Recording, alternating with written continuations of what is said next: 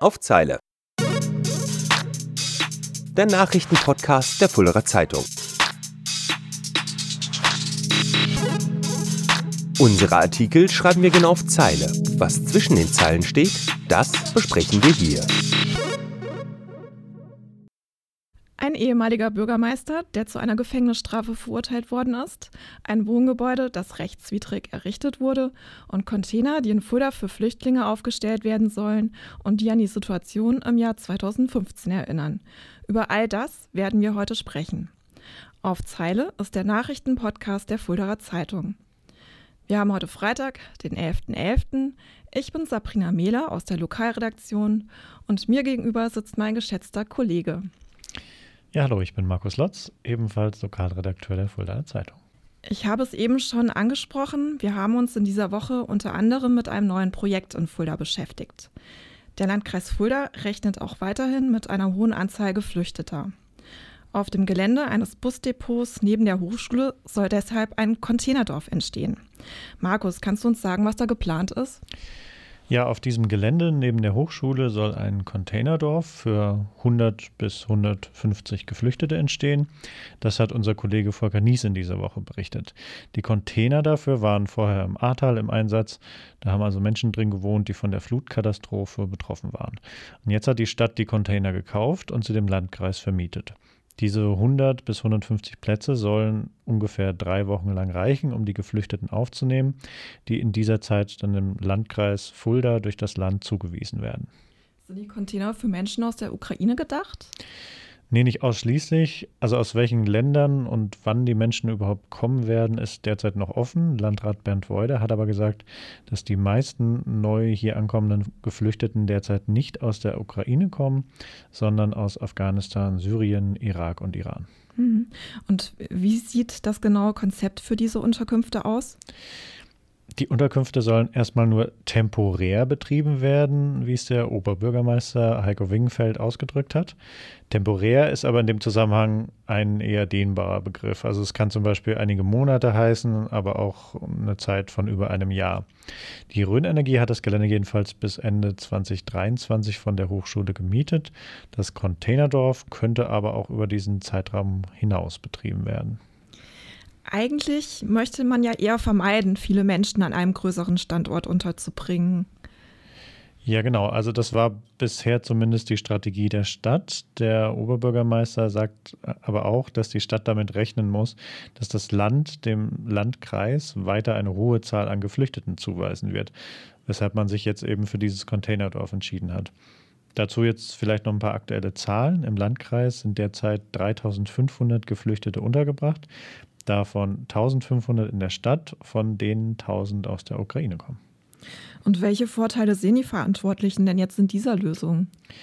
Also der Oberbürgermeister findet, dass der Standort relativ im Zentrum eigentlich gut gewählt sei, um eine hohe Akzeptanz in der Bevölkerung zu erreichen. Also damit will man halt auch verhindern, dass Orte wie Bürgerhäuser oder Turnhallen, die viel von Vereinen genutzt werden, in Anspruch genommen werden müssen. Also es würde zumindest diese Vereine entlasten, die ja schon die ganze Zeit durch die Corona-Pandemie ein eher eingeschränktes Vereinsleben hatten. Mhm. Wie blickt man denn in die Zukunft? Also der Landrat sagt, dass er eigentlich aus allen Städten und Gemeinden hört, dass die Kapazitäten, geflüchtete Menschen aufzunehmen, ziemlich erschöpft sind. Landrat Woide hat sich deshalb für eine sinnvolle Beschränkung des Zug Zuzugs, wie er sagt, ausgesprochen und beschwert sich auch darüber, dass die Zahlungen des Landes, die für die Unterbringung dieser Menschen an den Kreis fließen, nicht reichen würden. Unser Kollege Volker Nies hat das Thema ja auch kommentiert und geht in eine ganz ähnliche Richtung. Er sagt, dass es schön ist, dass sich viele verantwortliche und ehrenamtliche Helferinnen und Helfer für die Geflüchteten engagieren. Er fragt aber auch, ob sich eigentlich noch jemand an das Dublin-Verfahren erinnert, nachdem Asyl in dem EU-Land beantragt werden muss, das die Menschen zuerst betreten. Und er fragt, warum die Regierung die Zahl der Geflüchteten sogar noch in die Höhe treibt, indem die regelmäßige Überprüfung, ob die Geflüchteten etwa nach dem Ende eines Krieges in ihre Heimat zurückkehren könnten, abgeschafft werden soll. Die Regierung muss aufpassen, sagt der Kollege Nies, dass Kommunen und Bevölkerung nicht überfordert werden. Siehst du das genauso? Ja, teilweise. Also natürlich muss geschaut werden, dass man auch die Kapazitäten hat, Geflüchtete aufzunehmen. Es will ja auch niemand, dass die dann in menschenunwürdigen Umständen hier leben müssen. Und natürlich müssen die Kreise so ausgestattet werden, dass sie das auch leisten können und dürfen dabei nicht überfordert werden. Aber man muss ja auch sehen, dass diese Überprüfung nicht komplett abgeschafft werden soll. Also sie soll nur nicht mehr regelmäßig erfolgen, sondern eben anlassbezogen, damit die Behörden und Gerichte entlastet werden, die ja auch sagen, wir kommen nicht mehr hinterher, wenn wir alle regelmäßig prüfen müssen. Und was das Dublin-Verfahren angeht, ist es ja auch so, dass die Menschen nicht zwingend dort einen Antrag stellen müssen, wo sie zuerst EU-Boden betreten. Also es würde ja in der Praxis bedeuten, dass niemand, der nicht mit dem Fallschirm über Deutschland abspringt, hier Asyl beantragen kann. Deutschland hat die Möglichkeit, Asylverfahren über das Selbsteintrittsrecht an sich zu ziehen. Und da ist es dann egal, ob die Geflüchteten erstmals in Spanien angelandet sind oder über andere Länder hierher gekommen sind. Ein Thema, das uns in diesem Podcast schon seit längerem beschäftigt, ist, wie kann dieses Land genug Energie sparen, damit wir im Winter einigermaßen über die Runden kommen? Bei den Sparmaßnahmen machen auch die Schulen mit. Sabrina, du hast dort mal nachgefragt. Wie ist die Stimmung bei Lehrerinnen und Lehrern und Schülerinnen und Schülern? Geht so. Ich habe mich mal bei einigen Schulleitern und Schulleiterinnen umgehört. Natürlich sagen alle, ja, wir müssen mithelfen, da kommen wir auch gar nicht drum rum. Und es ist einfach so, dass jeder, wirklich jeder in unserem Land mit anpacken muss und Energie sparen muss. Aber manche Lehrer und manche Schüler auch, die sorgen sich schon ein bisschen, ob es nicht zu kalt wird. Was planen die Schulen denn und welche Maßnahmen sollen ergriffen werden? Also zum einen wird die Heizung gedrosselt. In den Schulen, bei denen der Landkreis der Schulträger ist, wird es maximal 21 Grad warm. Und bei den Schulen der Stadt Fulda wird es noch ein kleines bisschen kälter, nämlich nur noch 20 Grad. Also ich weiß nicht, wie es dir dabei geht, aber da kriege ich schon ein bisschen das Frösteln, wenn ich dran denke, dass man ja auch den halben Tag im Klassenzimmer aushalten mhm. muss. Der Tipp der Schulleiter lautet natürlich warm anziehen, dicker Pulli, Schal, warme Schuhe. Ich persönlich würde mir wahrscheinlich noch eine Decke, einen Keuter mitnehmen. Ja, und dann kommt ja noch hinzu, dass die Corona-Zeit nicht vorbei ist und dass auch regelmäßig gelüftet werden muss. Ja, Corona ist ein gutes Stichwort. Verträgt sich das denn? Alles tun, damit die Wärme nicht nach draußen entweicht, um Energie zu sparen? Und aber so oft wie möglich lüften, damit Schüler und Lehrkräfte vor dem Virus geschützt werden man kann schon den Eindruck bekommen, dass hier eine Krise, die Energiekrise der anderen, der Corona-Krise, in die Quere kommt. Und das ist ja auch tatsächlich ein bisschen so. Auf der einen Seite ähm, wird die Heizung gedrosselt und die Energie soll möglichst im Zimmer bleiben. Auf der anderen Seite wird das Fenster aufgerissen. Und mhm. darauf weisen auch die Schulleiter hin, mit denen ich gesprochen habe. Und auch die Schulträger ähm, Stadt- und Landkreis Fulda. Aber alles sagen, Stoßlüften bleibt eine der wichtigsten Maßnahmen im Kampf gegen Corona. Und dann muss man diesen Widerspruch auch aushalten, dass dadurch ähm, Energie durch die Fenster entweicht und dass es nochmal ein bisschen kälter wird. Und bei den Luftfiltern übrigens ist das ja ähnlich. Das Umweltbundesamt empfiehlt ja den Einsatz von Luftfiltern in diesem Winter auf das Nötigste zu beschränken. Mhm, das ist richtig. Ähm, der Hessische und der Deutsche Städtetag greifen diese Empfehlungen auch auf und darauf bezieht sich wiederum zum Beispiel die Stadt Fulda.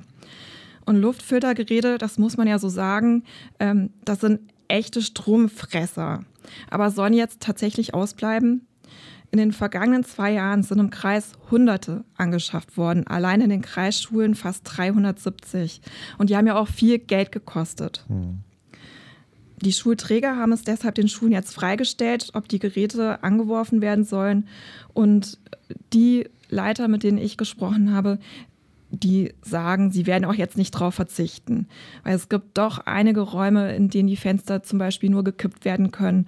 Und dann helfen Luftfilter einfach und sie helfen auch ähm, für das Sicherheitsgefühl. Mhm. Und welche Maßnahmen gibt es noch, um in den Schulen Energie zu sparen? Ansonsten muss man wirklich sagen, gibt es für Schulen gar nicht mehr so viele Möglichkeiten. Eine besteht natürlich noch darin, darauf zu achten, dass das Licht ausgeschaltet wird. Das heißt, Schüler und Lehrer werden dahingehend auch sensibilisiert. Also wenn Pause ist oder der Unterricht zu Ende ist, dann wird das Licht ausgemacht. Ich kann mir vorstellen, zumindest war das in meiner Schulzeit noch so, da, da haben sich wenige drum geschert, da wirklich darauf zu achten, ähm, das Licht auszumachen. Das soll jetzt anders werden. Und ansonsten gibt es noch Kleinigkeiten. An der Jahnschule in Hünfeld zum Beispiel wird überlegt, die ganzen Computer ganz auszuschalten. Die sind momentan noch alle im Standby, damit es beim Anschalten dann schneller geht. Aber diese Kleinigkeiten werden am Ende dann wahrscheinlich gar nicht so viel ausmachen.